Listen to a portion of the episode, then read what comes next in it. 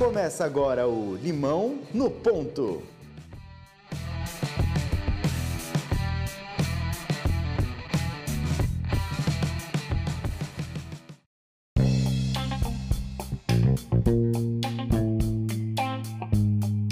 E sejam muito bem-vindos a mais um episódio do Limão do Ponto. Eu sou o Dudu Mendonça. E eu sou Danilo Cruz. E o Limão do Ponto de hoje vai conversar com ele, que é empreendedor, apaixonado por esportes, especialista no mercado de turismo e CEO e fundador da Trip Bike. Márcio Fusco, seja muito bem-vindo ao nosso Limão no Ponto de hoje, cara. Fala aí, Danilo. Fala aí, Dudu. Tudo bem? Primeiramente, grato aí pelo convite, para eu poder compartilhar um pouco da minha história aí dentro do empreendedorismo. Então, já para começar, explica pra gente, como é que foi a sua história dentro do empreendedorismo? Na verdade, eu acho que eu sempre fui um empreendedor e nem tinha essa noção. Minha vida profissional foi feita basicamente dentro do mercado de turismo e olhando para trás, eu vejo hoje muitos comportamentos que eu tive e eu identifico com a inquietude de um empreendedor. É, eu digo que foram mais de 25 anos de trabalho para descobrir que eu realmente queria ser quando crescesse. E é ser empreendedor. Legal. E Márcio, é, hoje você está com a Trip Bike aí, né? Um app, uma plataforma que veio aí de um todo um processo de uma evolução que começou lá no Ciclo Aventuras, né? É, como que como que esse processo de transformação e a dificuldade é, para mudar e deixar de lado a nossa ideia inicial e fazer todo esse processo de evolução do negócio, é, o que, você sentiu que era necessário para fazer essa mudança e essa transformação da, desse negócio? É, deixar para trás algo que você criou com tanto esforço, que você tinha certeza que era algo incrível, não é fácil. Uh, acho até que, que bons negócios se perdem nesse ponto aí. No meu caso não foi diferente, mas tiveram dois episódios que fizeram enxergar que era a hora mesmo de mudar. Primeiro, quando eu fundei a Simples Aventuras, eu não manjava nada do mundo digital, não sabia que era uma tendência e tal, mas enfim, eu via muitas agências de turismo online ganhando mercado rapidamente e eu sabia que precisava entrar nessa onda. E aí foi quando eu fui fazer um curso de marketing digital com o Caio Sigak da Hubify. E isso mudou um pouco o meu, meu mindset. Eu comecei a me inteirar mais sobre esse mundo de startup, que eu nem sabia exatamente o que, que era. Daí a gota d'água foi quando eu vendi um pacote de cicloturismo para um cliente meu ir pedalar no Vale Europeu, em Santa Catarina, aqui no sul do Brasil. E quando ele voltou, eu pedi um feedback dele sobre a viagem, né? Como eu sempre fazia com meus, com meus clientes, meus passageiros. Ele disse que tudo tinha ah, saído muito bem, tinha gostado muito da operadora que eu contratei lá para receber e tal, uh, mas que no final da viagem o guia entregou um cartão pessoal dele e disse que a próxima vez que ele voltasse lá no Vale Europeu para contactar ele direto, né, eliminando aí a agência, operadora. E aquilo me acendeu uma luz. Falei, pronto, é isso daí. Eu vou criar uma ferramenta que conecte direto o guia ciclista com o cliente. E aí eu meio que estacionei a cicloaventuras e foquei só no, no aplicativo mesmo, nessa solução nova que hoje, que é o Trip Bike hoje. É, eu estava lendo um pouco sobre a sua biografia, você falando um pouco realmente do, como começou todo o processo da Trip Bike. É, você cita um ponto muito importante que é a percepção na mudança de perfil do cliente. É, como é que você foi isso e como é que você acha que as pessoas podem aumentar essa sensibilidade em relação a isso? Quais são as ferramentas? Qual o tipo de olhar que é interessante para isso? Então, hoje em dia, acho que nem precisa fazer muita força para enxergar isso. Eu acho que se a gente fizer uma média aí de todos os segmentos, principalmente dos serviços, eu creio que 80% dos clientes já chegam até você sabendo o que querem, quanto custa e até com um plano B, caso você não atinja as suas necessidades. A internet dá muita opção para que ninguém mais precise ficar refém de um grande player. Então, o empresário, o empreendedor que tiver um mínimo de visão, sabe que ou ele surfa essa onda da inovação ou ele morre afogado nela. Legal. E, Márcio, bom, a gente se conheceu lá no, no Polo Digital de Mogi das Cruzes, uhum. né, no, no Alto Tietê Valley, e durante essa época, o ano passado, estava todo mundo começando ali o, o, esse processo de desenvolvimento e modelagem do negócio, tudo. E aí você partiu para um trabalho de incubação lá dentro do Polo Digital, né? Eu queria que você compartilhasse com o pessoal como que foi esse processo, os aprendizados. Tá, então, porra, Dani, para mim foi fundamental para que atingíssemos o estágio que a gente está hoje, né? Foi a partir das palestras ministradas aqui no Polo que eu decidi colocar tudo de lado, um modelo tradicional que eu trabalhava e que até então era o único que eu sabia fazer para empreender num sonho possível. E lá aqui no Polo Digital eu vi que o meu sonho era possível. E aí é só, só decolando agora. O seu negócio em si tem muito um viés de economia compartilhada. É, como é que você enxerga esse processo de economia compartilhada hoje e que, qual você acha que é a importância é, dele na formação do mundo do empreendedorismo moderno? Então, eu vejo não só como uma tendência, mas sim como um caminho sem volta. As novas gerações de consumidores já estão vindo com essa configuração, né? com esse mindset. E, como eu disse antes, ninguém mais precisa ficar refém de grandes players para resolverem suas necessidades. É por isso que hoje a gente vê tantos bancos e indústrias criando aceleradoras, né? Eles já se ligaram que se eles não apoiarem essa, essa causa da inovação, da economia compartilhada, eles vão ficar de fora. Eu vejo no meu segmento mesmo, hoje a maior empresa de hospedagem do mundo é uma plataforma com esse conceito. Que, que no início a indústria hoteleira nem dava bola e hoje, enfim, tiveram que se render a eles.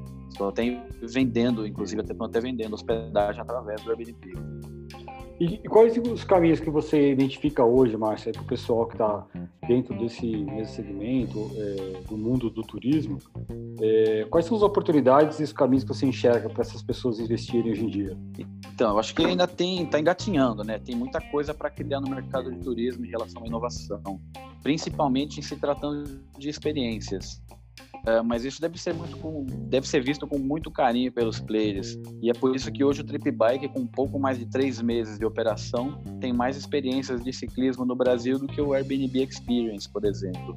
As pessoas querem falar com um especialista no assunto alguém que, que fale sua língua e não simplesmente interagir com um cardápio virtual. Uh, esses dias eu vi a palestra do Eduardo do Brown, lá do Rio de Janeiro, e ele disse, disse na palestra algo muito legal, é que a alma é o segredo do negócio. E é só seguir nessa linha que a coisa vai. Legal, legal. Bom, Márcio, explica, explica pra gente um pouquinho aí pro pessoal também que está nos acompanhando, é, como que funciona o Trip Bike e qual que é o propósito da plataforma? É, na verdade o Trip Bike é uma solução para conectar ciclistas que conhecem bem as suas regiões com ciclistas e simpatizantes da bike que estão buscando novas experiências no pedal. Né? Então é uma ferramenta que conecta direto o guia com o cliente. E, assim, de, de uma outra maneira, é uma dá oportunidade para aquela pessoa. Por exemplo, eu moro aqui na região de Mogi das Cruzes, você conhece bem. Aqui tem mais de 50 trilhas, 50 rotas para serem feitas. E eu conheço diversas delas e todo final de semana eu pedalo sozinho com um amigo.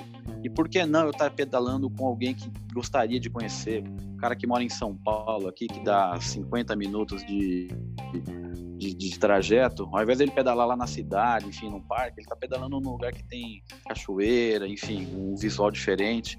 Então a gente fomenta esse lance do profissionalismo do ciclista para ele gerar uma, uma renda extra e até de repente fazer um autopatrocínio. Você sabe que aqui no Brasil, para um atleta conseguir um patrocínio é um sufoco. Então, de repente, o Trip Bike vai proporcionar do camarada a fazer o seu autopatrocínio. Então, ele pode participar das competições, trocar e comprar equipamento só com a grana que ele gerar no Trip Bike.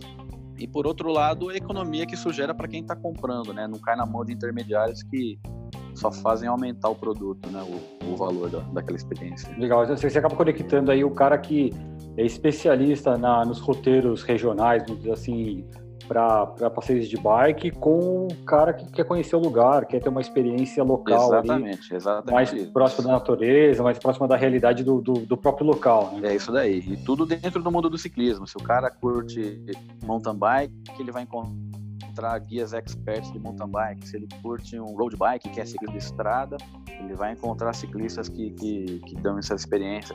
Se ele quiser, de repente, até encontrar um coach de, de, de ciclismo para ele melhorar a performance dele, para ele participar de competições, ele vai encontrar no Trip Bike também. Então a gente está englobando tudo relacionado ao universo do ciclismo para a pessoa achar no, num canal único, num canal que, que fale a língua dele.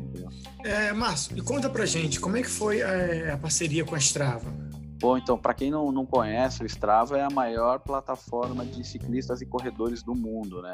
Eles têm atuação global e só no Brasil são mais de 4 milhões e meio de usuários. São, é, é muito, assim, eles têm números, assim, absurdos. E, por acaso, o embaixador do Strava no Brasil, ele é mogiano aqui da nossa terra. E através de um amigo em comum a gente foi apresentado e, enfim, ele adorou é, o, o, conceito novo do Trip Bike e eu trouxe ele para o nosso time.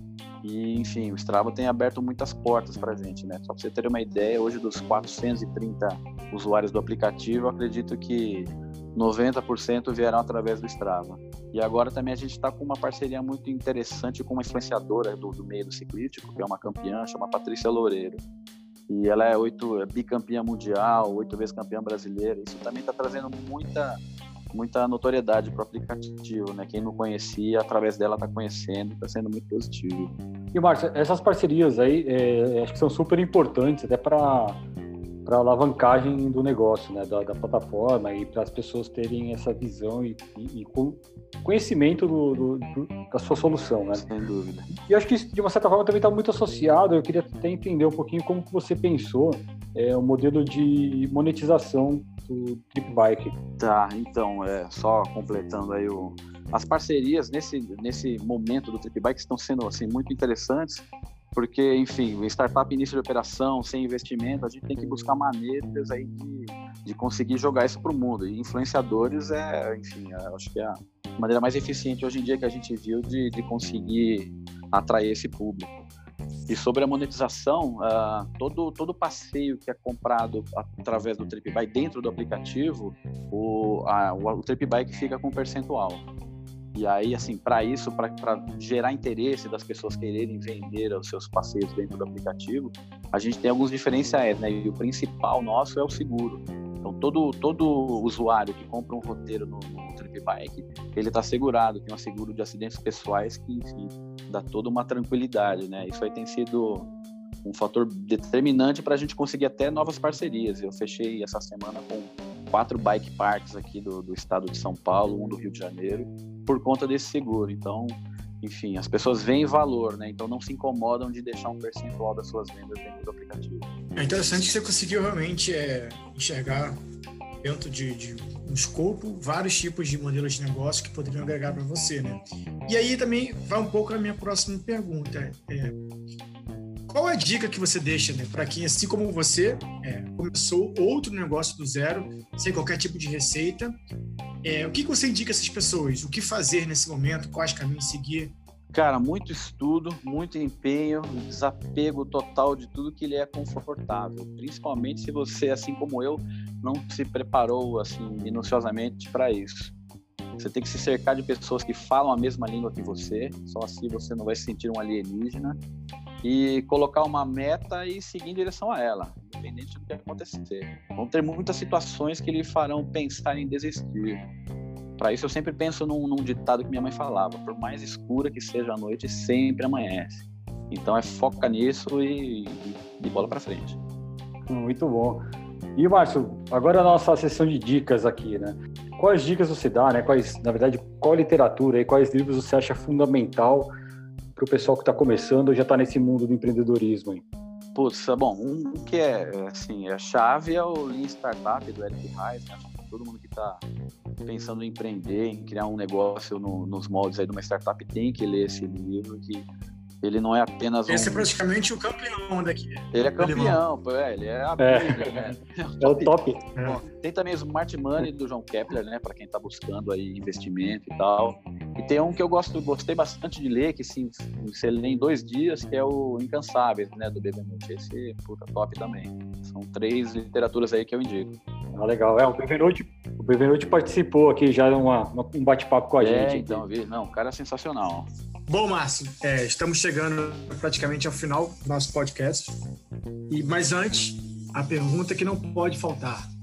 É, você, o cara da natureza, né, do ciclismo, se a vida te der um limão, o que é que você vai fazer? Se a vida me der um limão, eu vou fazer um ceviche, cara. Porque eu acho o seguinte, todo mundo, a maioria responde, se a vida me der um limão, eu vou fazer uma limonada. Não, você tem que fazer algo inovador, faz algo diferente.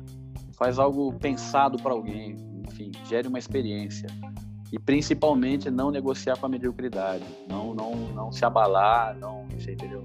Então é isso. Deu com limão, hoje eu faria um ceviche. Muito bom. Márcio, cara, mais uma vez aí, muito obrigado por esse bate-papo com, com a gente aqui, com os nossos ouvintes.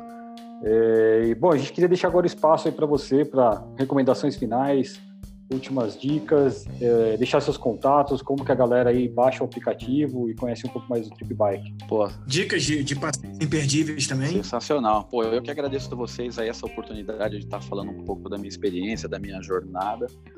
E bom, o Trip Bike, o, o nosso site, né, o site institucional é tripbike.app. O aplicativo está disponível tanto para Android quanto para iOS. Hoje a gente já tem mais de 130 passeios oferecidos no aplicativo em todo o Brasil. E a gente está com uma meta aí de, em até no máximo dois anos, internacionalizar. Porque, segundo os estudos aqui que a gente tem, a gente sabe que quando a gente cair para o mundo, o negócio vai decolar mesmo. E é isso. A, o nossa, nosso, nossos valores, né, nossa missão é é, proporcionar bem-estar. A gente entende que pessoas felizes fazem bem para o mundo. Então, bora pedalar. E dá até para perceber realmente que você tem uma conexão muito grande com esse negócio. Então, eu acho que dá para perceber a paixão que você coloca nisso. E realmente eu acho que isso já é quase meio caminho andado para qualquer sucesso de empreendedorismo. Ah, isso aí. Eu acho que você não pode criar um negócio pelo negócio, pelo dinheiro. Eu acho que você se você está envolvido com aquilo, tá, as chances dele decolar é muito mais forte. Com certeza. É, com certeza. Bom, Marcelo, cara, muito obrigado aí novamente pela sua participação. Um, muito obrigado aí para a galera que está nos ouvindo aí, nos acompanhando também aqui. Oh, valeu, Danilo. No Lima no Ponto. E, cara, um abração aí. Tranquilo, mas obrigado, Márcio, novamente. Parabéns por toda a trajetória do empreendedorismo aí. Muita sorte para vocês e o Limão também aos ouvintes utilização do aplicativo. Abração. Logo mais estamos aí, hein? Vamos ver a primeiro, primeira parada internacional do Trip Bike. Opa, vamos trazer Trip Bike para Portugal. Boa. Valeu, Dudu. Parabéns pelo trabalho de vocês aí também. Faça abraço, valeu. Valeu, galera. Um abraço. Valeu, um abraço.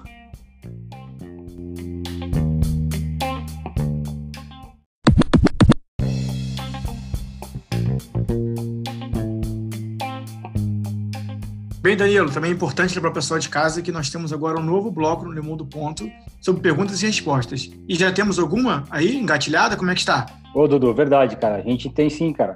E para começar esse nosso novo bloco aqui com chave de ouro, Dudu, temos uma pergunta do Sério Fabiano, fazendo uma pergunta diretamente para o Fernando Baldin. Dois caras de peso aqui que participaram aqui do nosso podcast como convidados. Vamos ouvir agora? Excelente, solta aí, solta aí.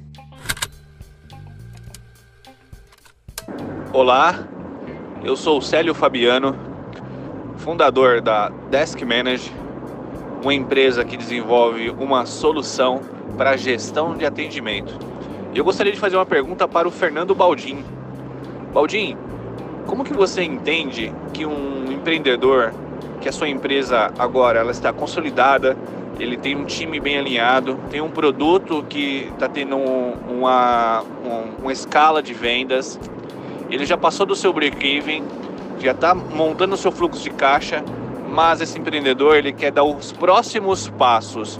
Ele quer ou comprar uma empresa, ou vender a sua empresa, ou até mesmo fazer fusão com um concorrente ou com um parceiro que ele admira, que faça sentido para o negócio dele.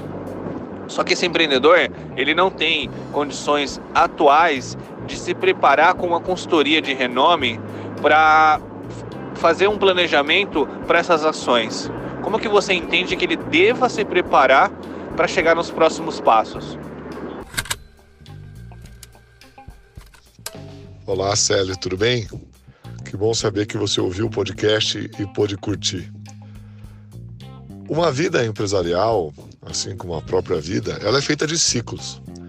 Então a gente tem o ciclo inicial, a gente tem depois o crescimento, estabilização. O que acontece é que para cada fim de ciclo, o empreendedor tem sempre que tomar uma decisão. Vou continuar, que é na faixa de 3 a 5 anos, na minha experiência. Vou continuar esse ciclo ou quero sair do negócio? Ou quero acelerar esse ciclo? E essa decisão é muito pessoal. É, eu vou falar um pouco da, minha, da nossa experiência. A gente se preparou dentro da história da Premier para, na verdade, captar investimentos até 30% da companhia e com esse dinheiro fazer aquisições e acelerar o crescimento do negócio. No meio do caminho, eis que surgiu essa possibilidade de venda. Então eu diria que você deve sempre planejar o seu negócio para perpetuidade, sempre imaginar crescendo, buscando Se surgir uma oportunidade no caminho, você vai estar sempre aberto para conversar e estudar. Mas planeje o seu negócio pensando no longo prazo, na perpetuidade. E sempre buscando um crescimento de faturamento e de margem. Fazendo assim, você vai se tornar atrativo para possíveis fundos, para possíveis parceiros, para possíveis players do mercado que podem te ajudar. Organize suas finanças. Tenha sua empresa na mão, quanto entra, quanto sai, quanto sobra. Com isso bem colocado, você consegue ter um negócio muito interessante. Com relação à preparação, ela é feita de duas maneiras. Você pode buscar consultorias externas, o conselho de amigos, ou até mesmo o cursos como Sebrae, Fundação Dom Cabral, entre outras instituições que lhe ajudam. Mas no final, a troca de experiências é o que vai te ajudar a dar o salto e construir na tentativa e erro, porque nenhuma fórmula é pronta, a construir a sua história de sucesso, que já é uma grande história de sucesso. Obrigado, tudo de bom. Excelente, excelente. Danilo, como é que o pessoal de casa começa, consegue fazer pergunta aqui no Limão no Ponto? Olha, Dudu, é fácil, cara. A gente tem um link diretamente na plataforma Anchor, que direciona as perguntas de áudio para a gente, aqui a gente vai colocar no ar as melhores perguntas. O pessoal que quiser mandar sua pergunta, é só entrar no nosso Instagram, arroba limão no ponto, e lá você vai encontrar na nossa bio lá um link diretamente para fazer essas perguntas. É só clicar lá e mandar a sua mensagem de áudio para a gente aqui. Show de bola, galera. Então, mande sua pergunta. Os convidados estão doidos para responder. Forte abraço, galera. Até. Valeu, galera. Um abraço. Até o próximo episódio.